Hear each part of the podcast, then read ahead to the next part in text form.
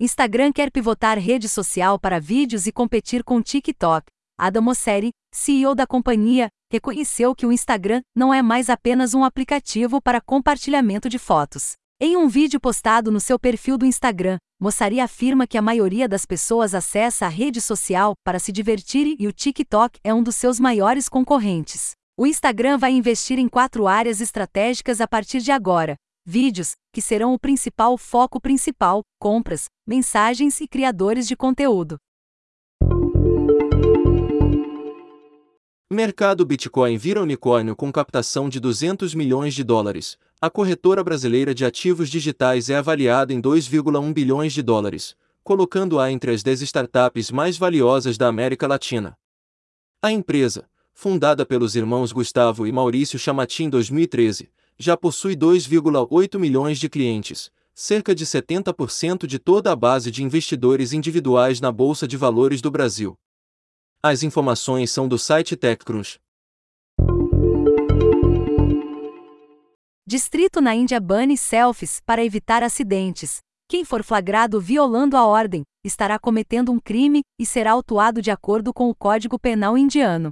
A medida foi tomada como precaução após o início das monções na região de Dan gerarem um grande fluxo de turistas ao distrito. Segundo o governo local, tirar selfies pode levar a acidentes fatais em locais turísticos da região. As informações são do jornal The Times of India. Pix já supera a quantidade de operações realizadas com cheques, boletos, TEDS e DOCS. Ainda segundo Roberto Campos Neto, presidente do Banco Central, aproximadamente 73 milhões de brasileiros já utilizaram o meio de pagamento, cerca de 46% da população adulta do Brasil. As informações são do portal o Globo. Troll do Twitter é condenado a pagar indenização no Reino Unido. Uma pessoa que usou contas anônimas na rede social para fazer comentários difamatórios e alegações falsas sobre o radialista irlandês Stephen Nolan se desculpou e precisará pagar uma indenização de centenas de milhares de dólares. O valor específico não foi revelado. Nolan disse que essa é uma mensagem muito forte aos trolls da internet, que terão um preço alto a pagar se forem descobertos. As informações são da BBC.